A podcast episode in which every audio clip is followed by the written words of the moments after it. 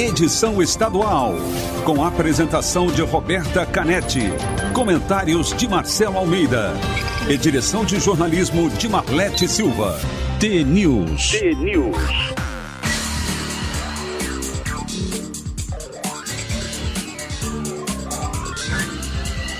T-News. São 6 horas e 55 minutos. Um ótimo dia para você que está com a gente aqui na T. Começa agora o T-News, a notícia do nosso jeito. Estamos ao vivo na rádio com a transmissão em vídeo, também no Facebook, no YouTube, T-News no ar. Os ouvintes participam pelas redes sociais e pelo nosso WhatsApp, que é o 419 9277 0063. Hoje é sexta-feira, dia 28 de abril de 2023 e o T-News começa já. Bom dia, Marcelo Almeida. Bom dia, Roberta Canetti. Tudo, bem? Hoje a gente tem convidada aqui no estúdio, a é jornalista. Ana, Car- Ana Clara Garmendia, daqui a pouquinho vai falar com a gente. Já tá para acompanhar a abertura Para o sentir como é aqui. que é. Né? Para ir sentindo. Deve ser uma surpresa, né? Para quem vem ser entrevistado, como é que vai ser, como é que é o estúdio, aquela coisa toda, né? É. sempre uma, uma surpresa. Bom dia a você. Eu lembro mesmo nas campanhas que eu fazia, fiz lá para deputado federal, senador, era legal. Porque você vai primeiro numa rádio, né? Primeiro numa rádio. Tem uma passagem muito linda, assim, que eu fui para uma rádio em Guaíra. E naquela, naquela época eu corria de manhã cedo. Eu fui correr, umas, acho que quatro e meia, quinze para as cinco, em Guaíra, fui correr, correr. Aí corri lá, uma escuridão do cão, né? Aí voltei. Quando tava na rádio, o cara falou, seu Marcelo Almeida, né? Falei, eu vi você correndo. Você corre às 5 da manhã aqui em Guaíra, na divisa. Você sabe que você tá. Você não sabe onde você tá, né? E ele falou assim, tipo assim, não, ainda não estamos assim nessa. Com tanta civilidade para ver alguém correndo 5 da manhã. Isso fazem, acho que uns 20 anos atrás. Daí eu falei, é verdade? É, então, sempre a rádio era o lugar, o lugar, é o lugar que me que trazia um termômetro da sociedade, de que cidade que é aquela, o que come, aonde toma café. Eu lembro muito de uma rádio que eu fui em Coronel Vivida. Em Coronel Vivida eu fui numa, ré- numa rádio, daí eu. O cara falou, você vai tomar café aonde? Eu falei, vou tomar café. Ah, lá na Ana. Ele falou, não, não. Lá em Maragato. Não, não, você vai nos pica-pau. Como assim? Não, aqui ou você. Vai puxando pelo braço. Vem Ovo- pra cá, vem pra cá. ovo- não, não, aqui você é azul é vermelho, aqui você é republicano é democrata. Não, não, não. É. Eu ia pegar um. tá- Não, não, aquele taxista não, aquele não é dos nossos. Então, assim, quem é nosso, quem não é nosso. Daí a rádio tem essa, essa, essa, essa facilidade de, de trazer a raridade de uma cidade, né? E os estúdios, né? Cada estúdio de um jeito, cada café de um jeito. Isso aí. Mas vamos que vamos. Eu vou Antes de você ir pro conto, ontem, essa semana foi a semana das pegadinhas, né? Pra gente começar com alto Hum. nível aqui. Tá, já imaginei, já. Já imaginei. Tem a participação que chega aqui. É. Anthony Júlio. É a Camila, porque a foto é da mulher. Porque ela mandou a última foto com os nomes da família inteira. O Hum. Anthony Júlio César e a Camila, no caso, deve ser a Camila. E daí ela mandou três pra você, seguidas. O que é um elefante na árvore? Um elefante na árvore, não sei. Vamos lá. Um elefante a menos na terra. Aí, o que são dois elefantes em cima da árvore? São dois elefantes a menos na Terra? É também um elefante a mais na árvore. E a última, o que é o terceiro elefante em cima da árvore? É a mãe tentando tirar os dois de cima? Uma árvore a menos na terra. Você falou ontem pra mim, né? Uma. Como é que se esconde um elefante no morango? morango? Era você que estava contando Não, essa. eu não. Você Não. falou, como é que alguém falou, como é que se esconde um elefante no, no- numa plantação de morango? Ah, é verdade. Pinta a unha dele Foi de um ouvinte que moranguinho. mandou. Pinta as unhas de vermelho. De vermelho, de vermelho. Não, eu que falei uma. Como é que manda. Como é que você faz pra não deixar o elefante passar de um quarto por outro? Pra ele não passar eu pela já sei, fechadura. então eu não vou dar a Pra resposta. ele não faz, passar pela fechadura. Faz um nozinho no rabo dele. Isso. Como é que você Senão- manda ele via aérea, põe no envelope e põe, passa por dentro, né, por cima da porta. E se for por baixo, É, é, Né? põe no envelope, só passa pôr por no baixo. envelope. Tranquilo. Olha lá, viu? Altíssimo nível. Vamos que vamos? vamos que vamos. Tem história hoje, né? Hoje tem.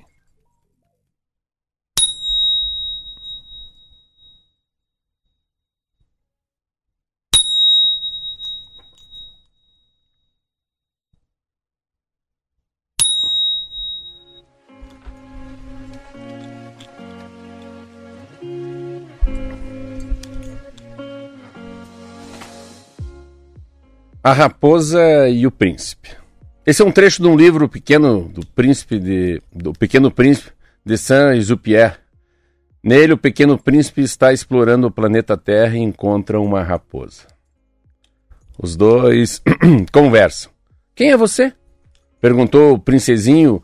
Você é bem bonita. Ah, sou uma raposa, disse a raposa. Vem brincar comigo, propôs o princesinho, príncipezinho. Tô tão triste. Eu não posso brincar contigo, disse a raposa. Você não me cativou ainda. Ah, desculpa, disse o príncipezinho. Após uma reflexão, ele acrescentou: O que quer dizer cativar? Ah, é uma coisa muito esquecida, disse a raposa. Significa criar laços. O que é criar laços? Exatamente, disse a raposa. Você ainda é para mim um garoto inteiramente igual a cem mil outros garotos. E eu, eu não tenho necessidade de você. E você não tem necessidade de mim. Não passo a teus olhos de uma raposa igual a cem mil outras raposas. Mas se você me cativa, nós teremos necessidade um do outro. Você será para mim o único no mundo. E eu serei para você única no mundo. Como começo a compreender, disse o príncipezinho. Existe uma flor. Eu creio que ela me cativou. E a raposa prosseguiu. Minha vida é monótona. Eu caço as galinhas e os homens me caçam. Todas as galinhas se parecem, todos os homens se parecem também. E por isso, por isso eu me aborreço um pouco. Mas se você me cativa, minha vida será cheia de sol. Conhecerei um barulho de passos que será diferente dos outros. Os outros passos me fazem entrar debaixo da terra. O teu, o teu me chamará para fora da toca. Como se fosse uma música. E depois, olha, você vê lá longe os campos de trigo? Eu não como pão. Trigo para mim é inútil. Os campos de trigo não me lembram coisa alguma. E isso é triste mas você tem cabelos cor de ouro. Então, será maravilhoso quando você me tiver cativado. O trigo é dourado, me fará lembrar de você. E eu amarei o barulho do vento no trigo. Raposa calou-se e observou por um, por um tempo o príncipe. Por favor, cative-me, disse ela. Bem, bem, eu, eu, eu, eu, é, que eu queria, disse o príncipezinho, mas eu não tenho muito tempo. Tenho amigos a descobrir e muitas coisas a conhecer. A gente só conhece bem as coisas que cativou, disse a raposa. Os homens não têm mais tempo de conhecer coisa alguma. Compram tudo prontinho nas lojas. Mas como não existem lojas de amigos, os homens não têm mais amigos. Se você quer um amigo, cativa-me, vai. O que, é preciso fazer? perguntou o príncipezinho. É preciso ser paciente, respondeu a raposa. A linguagem é uma fonte de mal entendidos, mas cada dia você se sentará mais perto. No dia seguinte, o príncipezinho voltou. Teria, teria sido melhor se você voltasse à mesma hora, disse a raposa. Se você vem, por exemplo, às quatro da tarde, desde as três eu começaria a ser feliz. Quanto mais a hora for chegando, mais eu me sentirei feliz. Às quatro horas, então, estarei inquieta e agitada, descobrirei o preço da felicidade. Mas se você vem a qualquer momento, nunca saberei a hora de preparar o coração. É preciso ter ritos. O que é um rito? perguntou o príncipezinho. É uma coisa muito esquecida também, disse a raposa. É o que faz com que um dia seja diferente dos outros, uma hora das outras horas. Os meus caçadores, por exemplo, possuem um rito dançam nas quintas-feiras com as moças da aldeia. Se os caçadores dançassem qualquer dia, os dias seriam todos iguais. Assim o príncipezinho cativou a, a raposa. Mas quando chegou a hora da partida, a raposa disse: Ah, meu Deus, eu vou chorar. A culpa é tua, disse o príncipezinho. E não, eu não teria, eu não, não te queria fazer mal, mas você quis que eu te cativasse. Quis mesmo disse a raposa. Mas você vai chorar, disse o príncipezinho.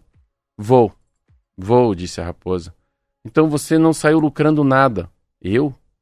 Eu lucro, disse a raposa, por causa da cor do trigo. Adeus, disse ele. Adeus, disse a raposa. Eis o meu segredo. É muito simples. Só vê bem com o coração. O essencial é invisível aos olhos. O essencial é invisível aos olhos, repetiu o príncipezinho a fim de se lembrar. Foi o tempo que você perdeu com a rosa que a tornou tão importante. Foi o tempo que eu perdi com a minha rosa, repetiu o príncipezinho, a fim de se lembrar. Os homens esqueceram dessa verdade, disse a raposa, mas você não deve esquecer. Você se tornará eternamente responsável por aquilo que cativa. Você é responsável pela rosa. Saint-Exupéry. Piloto de avião, por muito tempo ele pilotou o avião dos Correios que trazia correspondência da França para o Brasil. Esteve em algumas cidades das costas brasileiras, como Rio de Janeiro, Natal, Florianópolis. Em Florianópolis era conhecido como Zé Perry, por causa da dificuldade dos nativos em falar outra língua. Bom dia. Que boa ideia, que boa ideia trazer, lindo, né? né? esse trecho do Pequeno Príncipe para os ouvintes, lindo, né? Muito lindinho, e né? antes mesmo de você concluir, o Joel já estava se antecipando, né? Tu és eternamente responsável pelo que cativas, né? Uma frase que a gente é, é um super clássico e é uma frase que a gente se repete, né? É, todo o tempo. Lindo texto. Tem participação de Eu acho que tem chegando, duas coisas muito lindas para mim. Primeiro, a primeira coisa mais linda que tem, assim, é a responsabilidade por pelaquela pessoa que você cativa de verdade. Você não tem às vezes nem noção que a pessoa precisa de você. Uma que eu acho linda é a rotina. Essa coisa da rotina, pô, mas você não vem na mesma hora. Tem que me preparar. A rotina significa ser diferente, né? Pessoa que tem rotina vive uma vida muito legal, né? É... Pena daquele que não tem rotina, né? Não tem hora para acordar, não tem hora para dormir, não tem afazeres. Parece que quanto mais rotina, mais mais coisas se coloca na tua agenda, mais cabe coisa na agenda, né? É assim, pô, mas peraí, acho lindo isso. Eu queria me preparar para chegar, três horas começo a me arrumar, às quatro horas você vai chegar, são dez para as quatro, o coração começa a bater, ai, chegou às quatro horas. Então essa a, da rotina eu acho muito legal. E eu acho muito lindo assim. É, os rituais. É, os né? rituais, é, os rituais, mas é você lembrar do outro por causa do vento no trigo que é dourado e o teu cabelo é dourado. Aí você começa também, né? É mais do que pensar na pessoa, as, quais são os gatilhos que fazem a gente lembrar da pessoa também, né? Que é muito legal.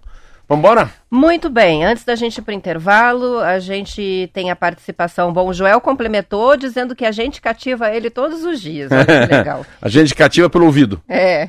E o Eleandro escreveu para gente, depois da sua fala inicial hoje, Marcelo, sobre a rivalidade, né? A divisão dentro das cidades, dizendo que em Coronel Vivida só tem duas rádios. Então, ou você é ouvinte de um ou da outra. Pelo jeito, Não tem é meio, né? né? Uma vez eu falei com um cara lá também, eu gosto muito do sudoeste do Paraná, né? E é interessante lá, porque lá é assim, não tem, ah, sou do Paraná. Você é coxo atlético, lá não é. Lá você não é juventude.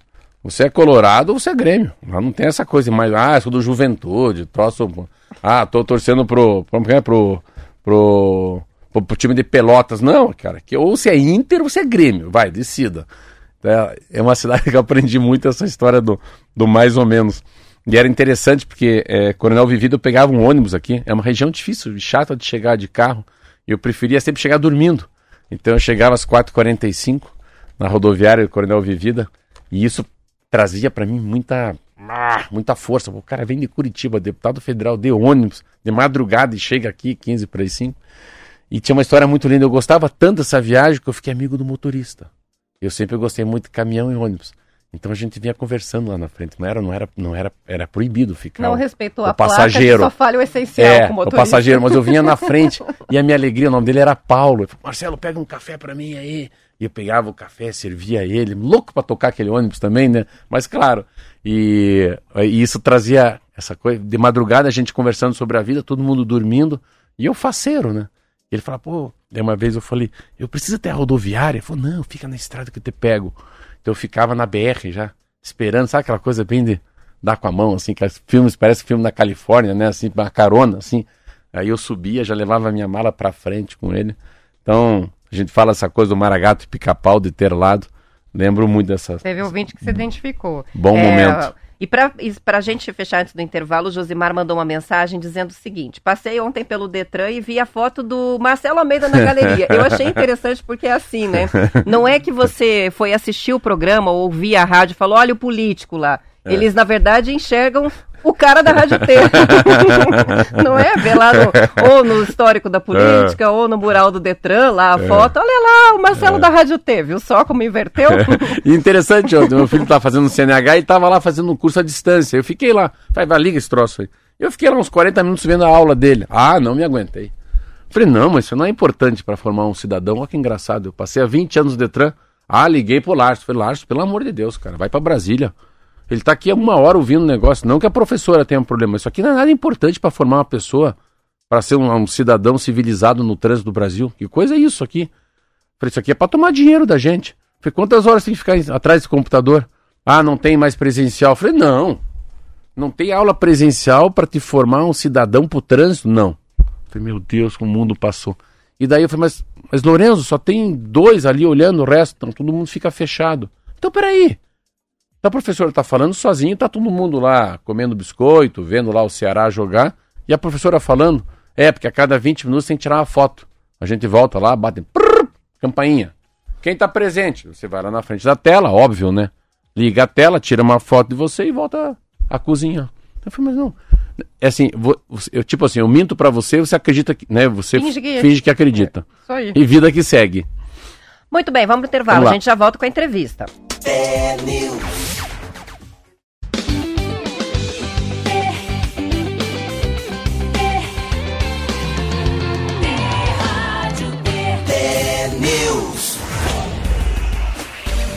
São 7 horas e 16 minutos. A participação que eu registrei há pouco sobre o quadro com a foto do Detran, lá do Marcelo Almeida no Detran, foi do prefeito Josimar, que escreveu aí, aí, também. É... Ele nos ouve todos os dias, né? Sim, é um abração, Josimar. Ele era vereador lá da, cidade. Eu lembro que ele visitava a gente muito na rádio, lá em, em Pinhais ainda. Muito legal. Então, um abração para ele. O ex-prefeito fez engenharia comigo, que é o Marquinho. Eu gosto muito deles. Legal. Um grande forte abraço. Bem legal que eu tenho um prefeito que é, né, ouvinte. que é ouvinte nosso.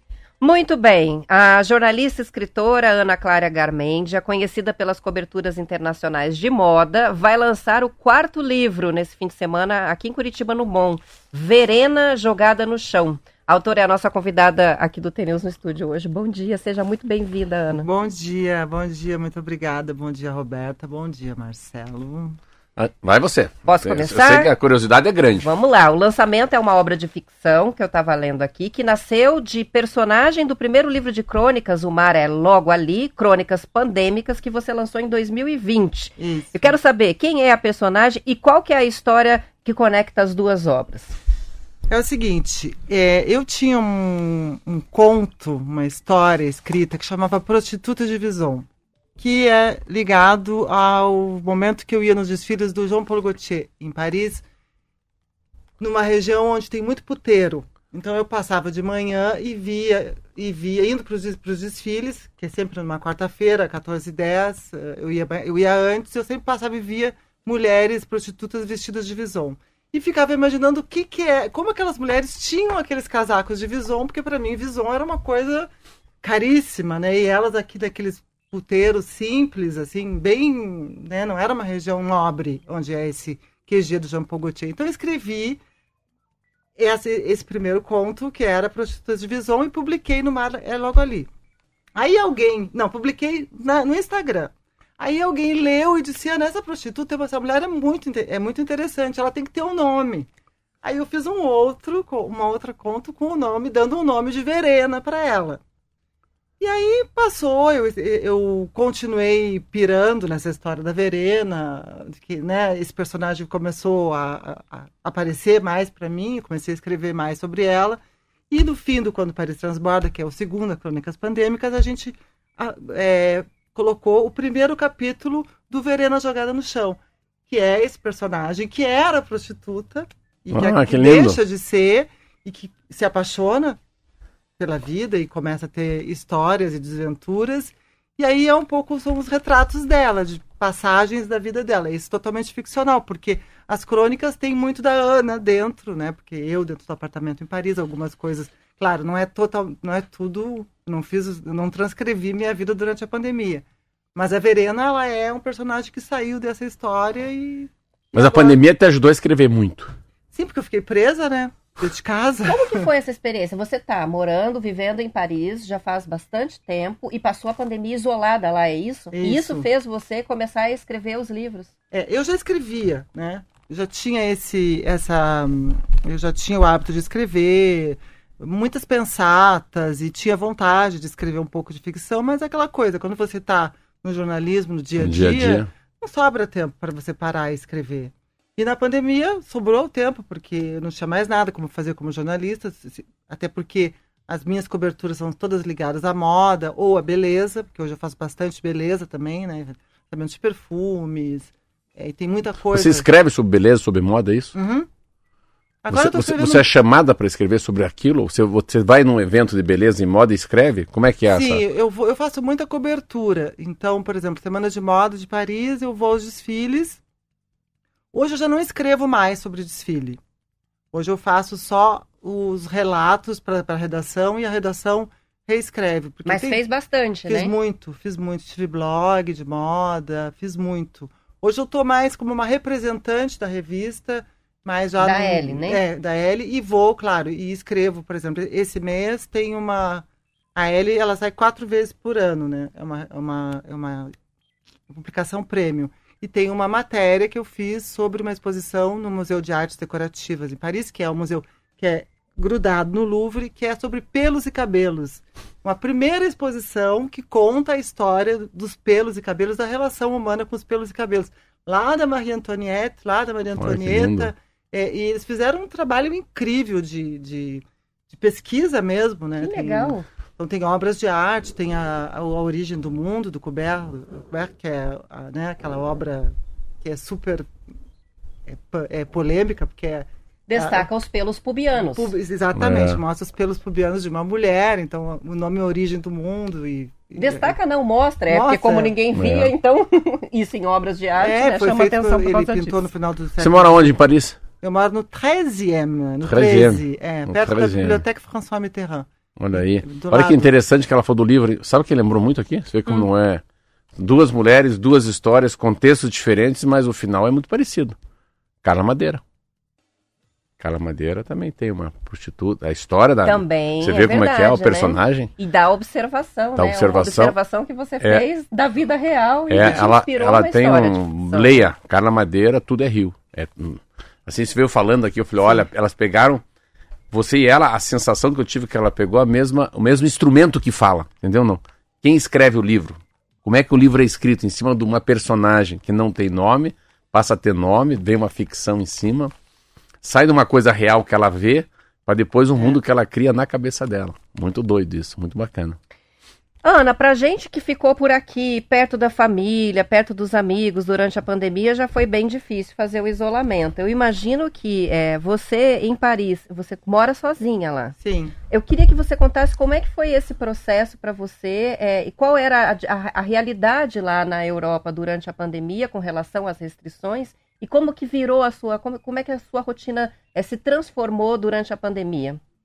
A realidade foi muito dura, porque a gente teve completo ah, lockdown, né? A gente teve. ficou em isolamento completo. A gente só podia sair com uma, um papel que assinado, que a gente só podia ficar uma hora fora para pegar um ar ou para ir no supermercado. Então foi realmente muito difícil, até porque os meus trabalhos todos pararam. Então eu tive Eventos de moda tudo, ficaram acabou todos tudo. suspensos, acabou né? tudo. De um dia para o outro, entra pra dentro de casa e acabou. Eu tinha um gatinho que, faleceu faz três meses, que chamava Hermes, e que quem, quem me acompanhou, eu e o gato. Mas eu, por incrível que pareça, no Maria Logo ali, eu até falo, se não fosse a pandemia, eu- se eu não soubesse que estava tudo pegando, que o mundo estava naquela zona toda, foi muito bom eu ter ficado em casa, porque eu pude escrever, eu fiz ginástica dentro de casa, eu fazia comida, eu dormia, eu tinha uma rotina, como você falou ali, eu, eu estabeleci uma rotina e que me fez abrir uma porta dentro do meu trabalho, que eu já Olha. estava já estava meio cansado de moda, porque uma coisa é você olhar, achar bonito, e outra coisa é você trabalhar o tempo inteiro com um mercado que é extremamente competitivo e cruel também, né? Porque a moda tem muitas coisas que, que eu, depois de muitos anos, já não concordo mais. Então, cheguei um momento que eu falei, meu Deus, o que, que eu estou fazendo aqui? isso aqui é status, é glamour ou é trabalho? Olha. É, então eu durante a pandemia me veio tudo isso à cabeça e eu comecei a escrever para mim. Escrever para mim foi um presente. Você fez uma sequência, são quatro livros já em sequência. São quatro né? livros, porque tem o Mário Logo Ali, que eu publiquei. Ou seja, não parou mais de escrever, Não. virou tua rotina. Aí tem, tem a Maresia do Mi, a Maresia do Mijo, que é muito engraçado, que é Hum. uma história que também saiu, só que eu publiquei só no Kindle. E, enfim, porque eu conheci o Marcelo, que é um, um argentino que é, hoje trabalha como meu agente literário, e ele falou, e eu escrevi essa história, mandei para ele, e o, o título nem era Maresia do Mijo, que era o cheiro do mijo de um vizinho que subia, que é um vizinho idoso, e aquilo invadia a casa, e enfim, também pirei em cima dessa história do, do vizinho, né? E aí ficou, aí o Marcelo... Esse é no Kindle só. isso é só no Kindle. Aí o Marcelo disse assim: Ana, Marecia do Micho é, é genial. eu falei: é verdade, Maresia do Mijo. Aí eu botei o nome. Aí tem o Maresia do Mijo. E aí, aí depois a gente fez o Quando, o Quando Paris Transborda, porque a gente tinha muitas crônicas. E eu achei que ficaria legal o Crônicas Pandêmicas 1 e 2, que eles estão casadinhos, esses dois livros. E agora o Verena, que sai fora desse período pandêmico e traz uma. Um, eu tentando, ousando escrever, porque quando você começa a pensar em escrever, tem aquela coisa do, né, o que, que as pessoas vão pensar, tá bom, não tá? É. E Eu acho uma das coisas mais difíceis que existe ser escritor. Porque a tua obra está exposta 100% ali. Para É. crítica, para a pessoa avaliar, achar bom, achar ruim. É uma exposição extrema, né? Às É. vezes a- até é uma exposição maior do que, por exemplo, a gente aqui falando na frente É. da tela. É. Porque você ali coloca a tua essência, né? É Sim. para que todo mundo avalie, né? É, é super difícil. é visceral, você tá colocando. Se você não fizer um texto que seja visceral, não é um bom texto. É, Pra é. mim, não é. Eu não gosto, por exemplo, eu não gosto. Eu sei que tá super de moda, é, cursos de escrita. Eu Não, gosto. não funciona. Pra É, mim não, É, funciona. exatamente. Acho que não é, não é real. Pra mim não funciona. É. Pra mim tem que ser, tem que vir. eu tenho É que você sentir. é, põe pra fora, do jeito que é. Aí, claro, depois você vai ver se né, você vai corrigir. né, Mas Vai lapidar, e- né? e- Esse livro que vai, lançado, que vai ser lançado em Curitiba tá aí? não tá, tá na Não tá? gráfica. Vai, vai ser Não, lançado mas aqui? esse aqui, esse aqui, esse aqui Ah. na verdade, nenhum dos dois, nem o Mário Logo Ali, nem o, o Quando Paris Transborda, teve sessão de autógrafos. Então, Ah. por isso que eu coloquei Não, mas como é que a gente compra isso aí? Esse você compra ou no MON, Museu de Oscar Niemeyer, na loja. Ah. Que horas que vai Oscar ser o Niemeyer, lançamento amanhã? Às 11, entre Às 11 da 11 manhã. e 13. Ou você compra no site da Garmendia Editora. Não, eu vou lá comprar uns 10 pra, pra gente sortear pro interior do Paraná. Boa. Boa, né? Vamos fazer É. sorteio, Venham, então. venham. E esses eh, são dois livros, os três são totalmente independentes. Então é eu que imagino, aí, claro, tem gente que faz comigo, mas assim, não tem patrocínio. É por isso que a gente é livre, né? Isso aí. Mas olha que interessante, eu acho que vale uma reflexão muito legal dela. Você vê como é que a gente fala anos e. A primeira pessoa que vem aqui falar do, do outro lado da pandemia. Né? Sim. Quer dizer, eu tenho vários lados. Eu, eu me separei na pandemia. É um, para mim é o caso mais Todo mundo relevante. tem um saldo, Então, né? peraí, tem um Isso. Isso, todo mundo tem um saldo. Então, assim, é muito lindo ela falar que ela teve uma rotina, que pega o remeio, fica com o gatinho, vai cozinhar, vai fazer ginástica em casa, começa a sair de, de dentro para fora a escrita, começa a ver o que, que eu estou fazendo na vida. Porque era isso, o que, que eu estou fazendo com a minha vida? A vida é muito curta para eu ser pequeno. Peraí, mas será que vai ter outra pandemia? Como é que eu me fortaleço para a próxima pandemia? O que, que eu devo fazer? É, é mais ou menos assim, como é que eu posso ficar sozinho e bem? A solidão sozinha é boa. O que, o que, que eu posso. É. uma redescoberta. Então, quando a gente fica, ah, uma lamentação, lamentação. Mas assim, eu não quero fazer parte desse mundo frenético. Eu também quero cuidar de mim. Então, ela falou em dez frases aqui, ela falou muito, né? Do lado, entre aspas, pelo amor de Deus, do que, que a pandemia pode trazer de bom para cada cidadão. Como é que se tira de um desconforto inimaginável que é ficar enfurnado num apartamento, um conforto. Mas não é o conforto. É uma outra coisa, é uma mudança de chave que a pandemia trouxe em muitas pessoas. Isso aí. Para mim E eu foi isso. imagino que, é, como uma pessoa que entende muito desse universo da moda, você, além da sua própria transformação pessoal, deva ter acompanhado uma transformação profunda também na moda, né? Que a pandemia Sim, trouxe. é, a a, gente- emergência climática, lógico, né? Essa Sim. pegada do meio ambiente que está forte, todo mundo está compreendendo a urgência, mas também da pandemia. Mudou muita coisa, né? Mudou, mudou bastante coisa. A gente achava que iria simplificar a moda. E, na verdade, teve um boom do luxo, do mercado de luxo, é, aí com, os, com, com, o mercado da Coreia, né? Que é, hoje estão consumindo 30% do mercado do luxo do mundo. Olha. Então, isso aí Nossa. foi uma coisa que chegou, tipo, rasgando e, e eles compram e, e os preços, né? Hoje o Bernard Arnault, que é o, o patrão, o dono da LVMH, né? que tem Louis Vuitton, Dior, todas embaixo. Todas as grandes, é o homem mais rico do mundo, então não é à toa. Não é à toa. Então teve uma grande mudança na moda, as coisas ficaram muito mais caras. Paralelamente, muitas marcas se engajaram com a ecologia, então muitas marcas super responsáveis. Essas marcas têm que entregar, essas marcas de luxo têm que entregar essa esse esse, Tem que ter propósito comprometimento. Mesmo. E também o mercado de vintage, né? O mercado de, de roupa de segunda mão. A França já consumia muito e agora no, aqui no Brasil a gente está vendo muito, muito isso. Né? Antigamente era feio você comprar uma roupa usada. Hoje tem gente que só se veste com roupa usada. Brechós maravilhosos estão sendo É, abertos. bre- brechó- Sabe o que eles são, Roberta? Ah, já? Depois a gente volta depois do comercial. Vamos, vamos fazer a pausa, são 7h30, a gente encerra a edição estadual, mas depois do intervalo a gente retoma a conversa aqui com a Ana. Os ouvintes que puderem acompanhar pelo YouTube, é o TNews no ar. Pode ser agora, pode ser depois, porque fica registrado lá no nosso canal. Aos que ficam, bom fim de semana, até segunda. Tchau, tchau, até segunda.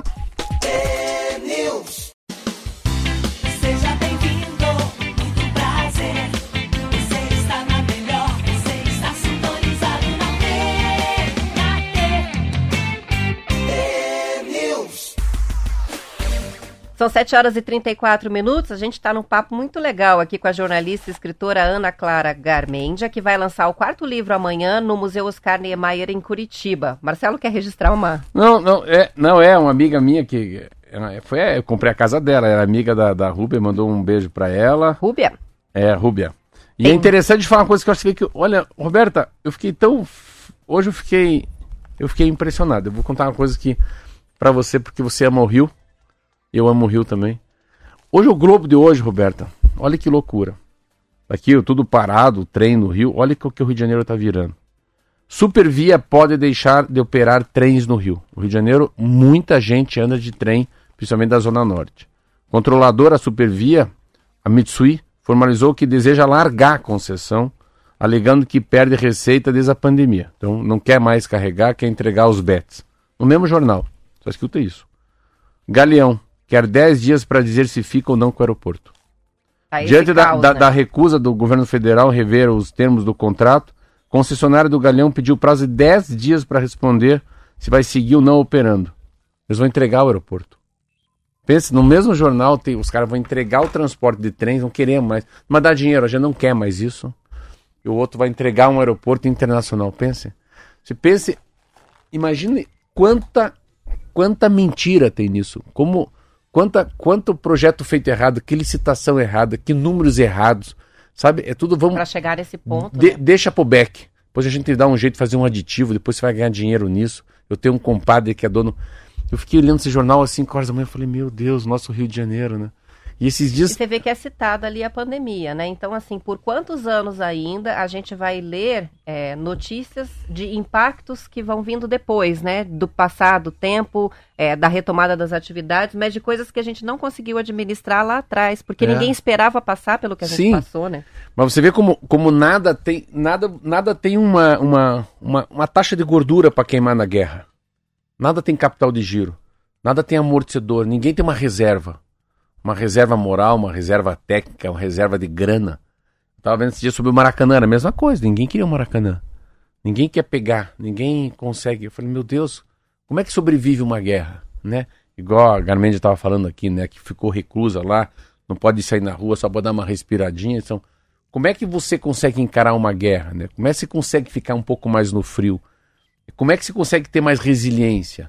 Eu até entendo a pandemia, eu entendo a pandemia. E como você sai transformado? Tá, eu entendo tudo, a né? pandemia. Eu dou aqui um exemplo pra você. Igual você no teu mundo, a Ana no mundo dela, o Marquinho, você pega a prestinaria, um exemplo. A pandemia, os caras, pá, fecha, fecha, fecha, não pode, não pode ter fila, só delivery. Mas na pandemia, de alguma maneira, você tem que investir.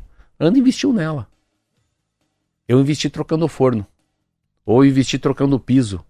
Ou investi ajudando o padeiro a se, se reciclar.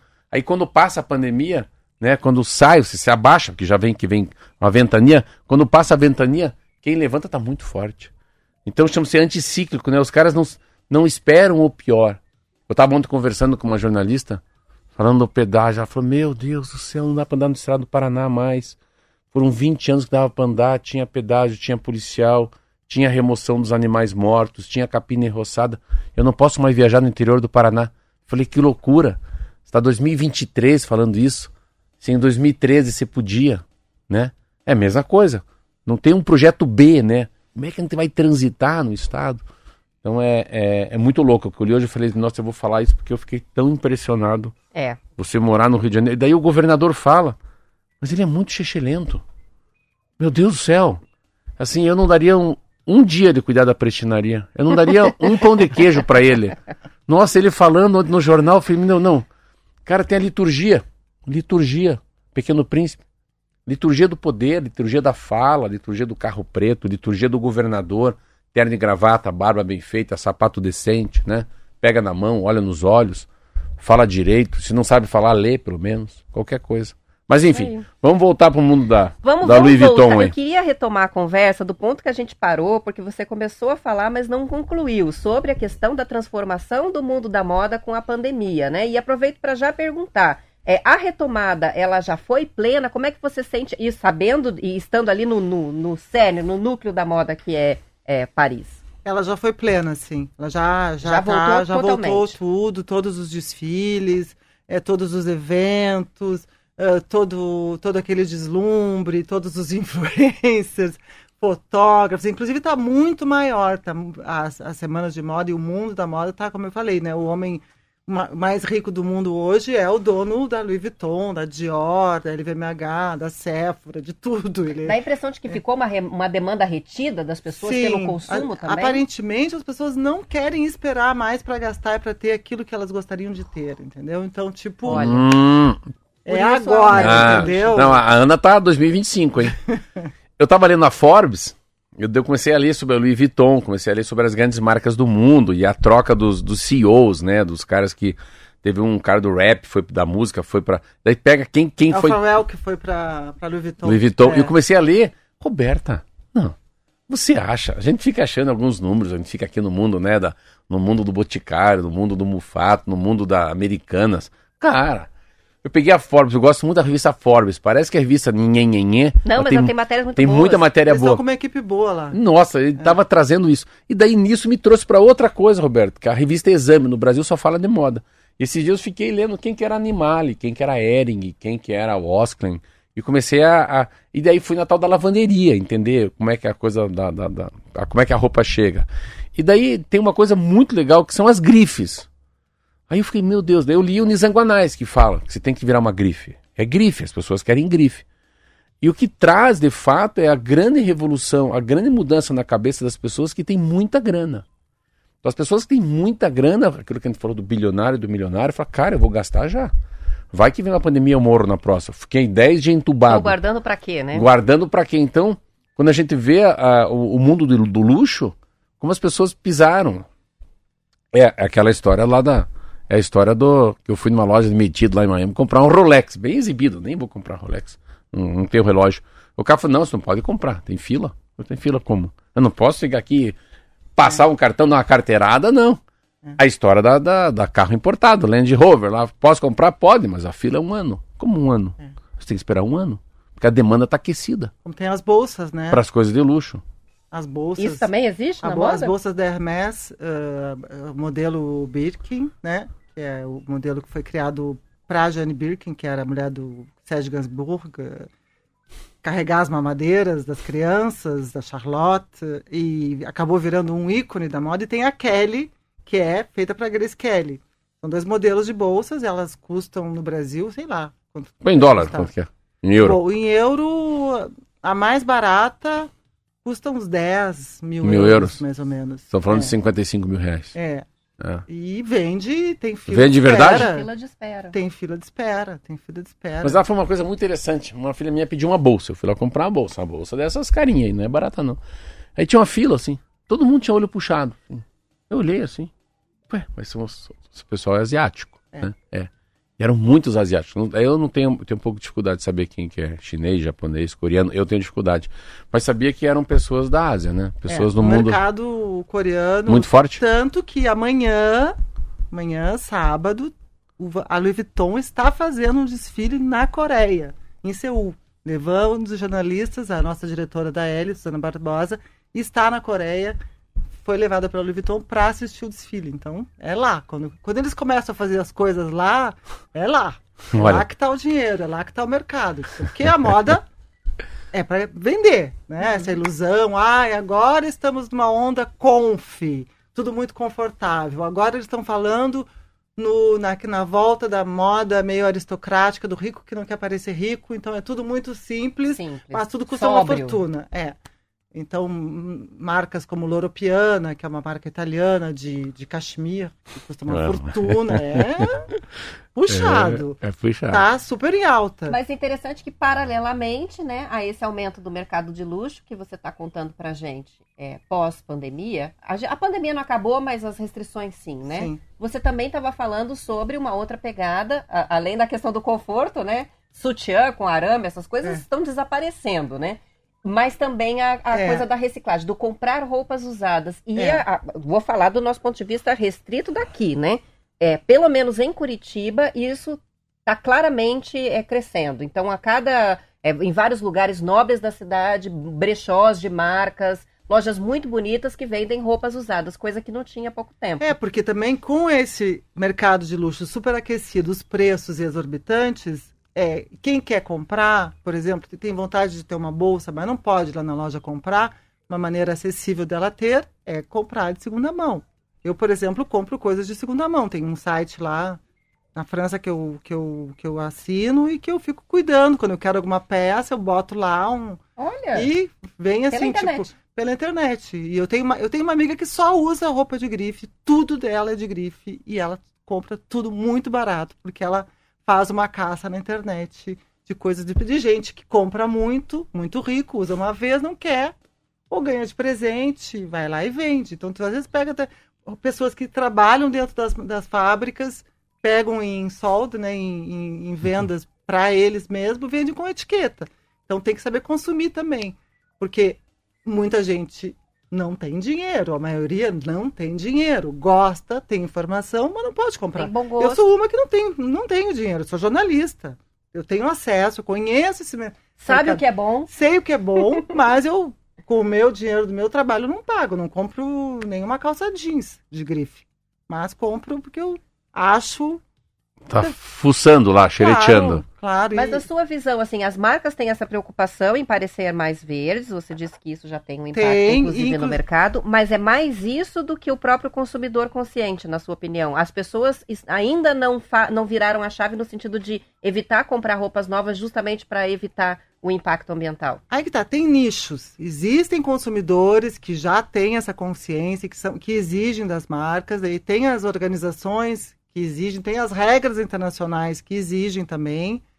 Tem criadores que têm essa consciência, por exemplo, a Chloé tem uma, tem uma, uma diretora artística que chama Gabriela Hirst, que é uruguaia, inclusive, e mora em Nova York, tem a marca é toda sustentável, tudo é Caramba. reutilizado. A Marni, que é uma marca italiana também, é, muitos deles estão fazendo isso, porque por consciência mesmo, vamos fazer uma moda mais legal. E tem outros que estão fazendo o chamado greenwash, né? Que eles fazem de conta que estão fazendo, Uma mas não estão. É. E, e o consumidor tem todo tipo de consumidor. Tem aquele consumidor que não tá nem aí, que não tem informação, que não lê, que não quer É. saber, que ele quer só mostrar. Quer o wannabe, mostrar. como a gente diz, né? Ele quer apa- aparentar. E tem aqueles outros que realmente estão preocupados e que. Então, acho que tem. Quantos anos você tudo. está na moda? Há quantos anos? Olha, Quando você, primeiro, primeiro passo na moda, você lembra disso? é, o primeiro passo foi em, acho que 99. Aí. Eu comecei a observar a moda de rua. Por muito tempo eu, eu trabalhei muito em cima disso, da moda de rua, de trazer das ruas aquilo que é mais para o consumidor, ele, o leitor, né? É mais viável você ver como funciona na vida real uma roupa do que como funciona numa Gisele, que é uma Totalmente mulher. diferente. Você leu muito sobre tendência? E muito, né? Muito, O mundo da tendência é. da moda, eles falam muito essa palavra. Falam muito e até eu li ontem uma frase do Karl Lagerfeld, que era o estilista da Chanel, que faleceu faz uns dois, três anos, que ele falava que a tendência é quando tá ficando cafona, é, é- é- é o, é próximo do cafona, porque quando é muito tendência, fica Fuja. muito over, Que é lindo. fuja. Olha que lindo, hein? Olha, ela tem É. uma frase na é, abertura do Instagram dela que eu quero que você comente a frase. A frase diz o seguinte: roupa cara não esconde educação barata. É, é, realmente. Nossa, mas fala, não precisa falar mais nada, né? Eu convivendo com esse mundo da moda, até falo no Maré Logo Ali, eu meio que até fui meio rabugenta com o povo da moda, porque tem muita gente muito mal educada e muito deslumbrada. Então, essa coisa de você estar coberto de grifes, mas não olhar no olho do outro, não conversar com o outro, não ter educação, é, realmente não adianta, né? A roupa, a roupa cara não está não tá escondendo a pequenez das pessoas, né? A pobreza de espírito, a pobreza de atos, né? Então é isso aí. É, é um texto que eu escrevi muitos anos atrás, que eu nem sei onde está esse texto, mas eu, eu tirei essa frase e a frase já não é Muito minha. real, hein? Muito real isso aí, Roberto. É muito real. Ela, ela foi, foi muito é, sintética, é isso mesmo. Eu, quando olho isso, vejo uma pessoa assim, nossa, cara, não deve ter nada aí dentro. Não, e parte de alguém Eu que tenho, viveu assim- intensamente dentro desse universo da moda por anos e que com certeza mudou é, e se transformou ao longo dos anos com relação a esse ponto de vista que a gente tem, né? Do glamour, do luxo, É. do que é chique. O que, que é chique pra você? Para mim, chique é uma postura corporal, de olhar no olho das pessoas, de- é um comportamento ser chique para mim. Não tem a ver com, com ter, né? Tem É lindo isso. ser, né? Uma É mulher de muito legal. 98 anos, foi na padaria. Pensa uma mulher chique. E chique é isso. Tudo bem? Como é que você tá? O senhor é proprietário? O senhor teria alguma coisa doce que não engorda? E Eu, não, não. Não, e eu olhei para as filhas assim, não, não, não. Eu tenho. Água com gás. Um limão espremido. Você tem razão. Chá de erva doce. Seu nome é Marcelo Almeida? O senhor tem Bíblia em casa? E eu?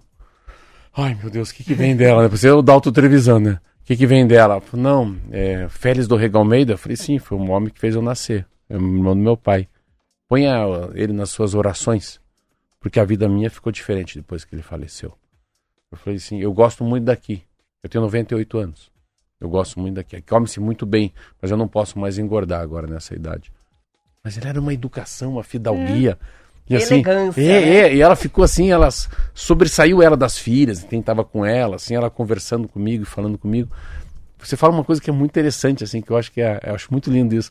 Chique é o jeito da pessoa ser, assim, a pessoa, sabe? A maneira que se posta, a maneira que tá na fila, É, a maneira que observa as é, coisas, postura né? corporal. É, fala muito, né? Fala muito, muito legal. Lê essa, lê essa 750. frase pra mim de volta. Então, a frase do, do Instagram Da que Ana. eu adorei. Roupa cara não esconde educação barata. Vale, adorei, vou usar essa também. Vamos pro intervalo rapidinho, a gente já Vamos volta. lá.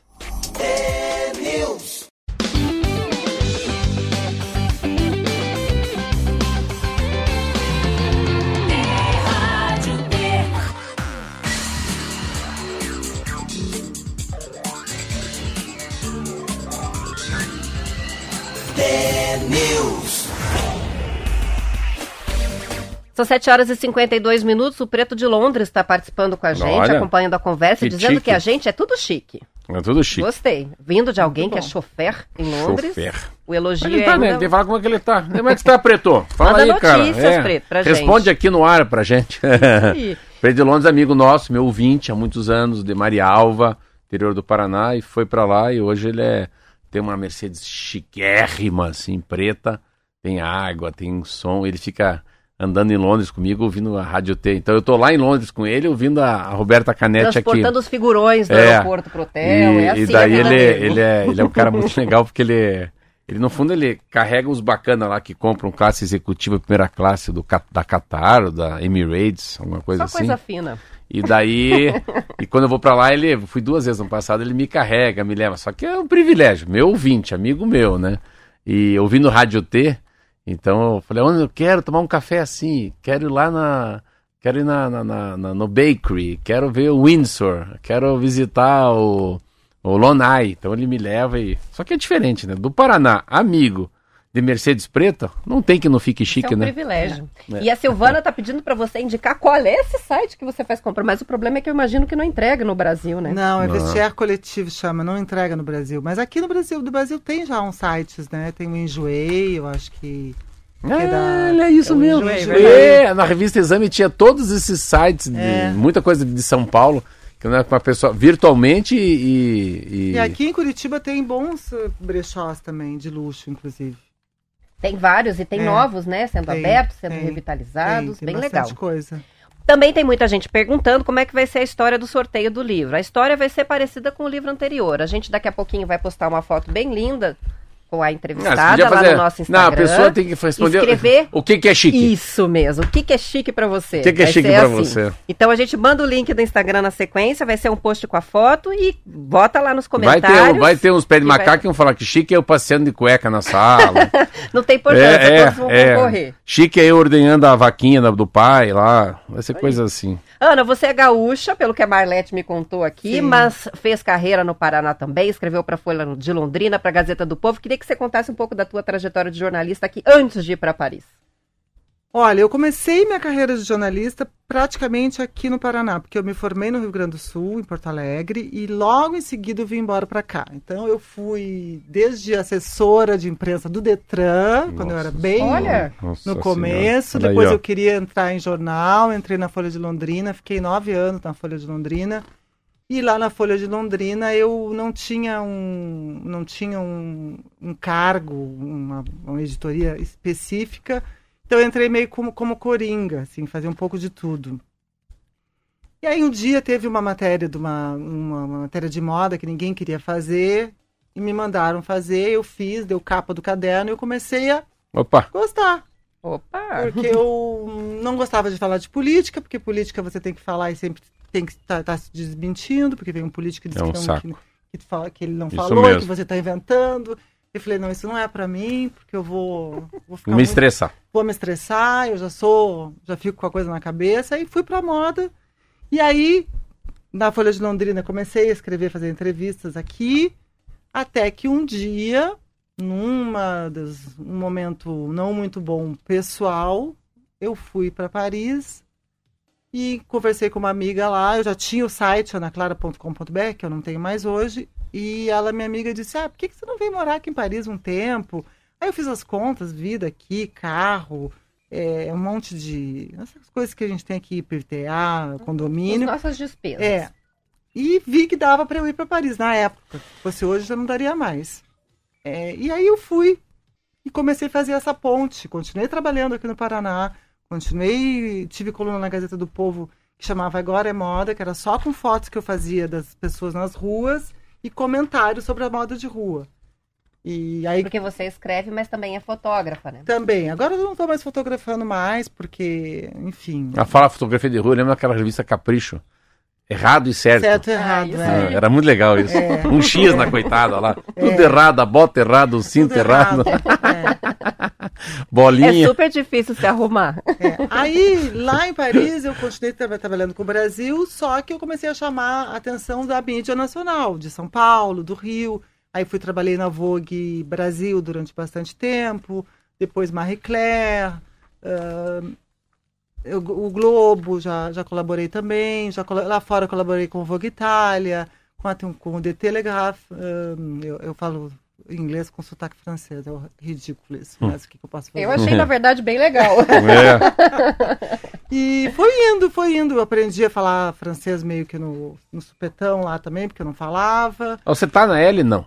Tô, Tá, tô. só. Hoje é L. Hoje é só L, sou Nossa, você passou por muitos veículos. Eu tenho muitos veículos, são muitos anos de estrada, né? Então por isso que eu falei, eu vou nos, nos eventos hoje, mas eu vou mais como uma sênior.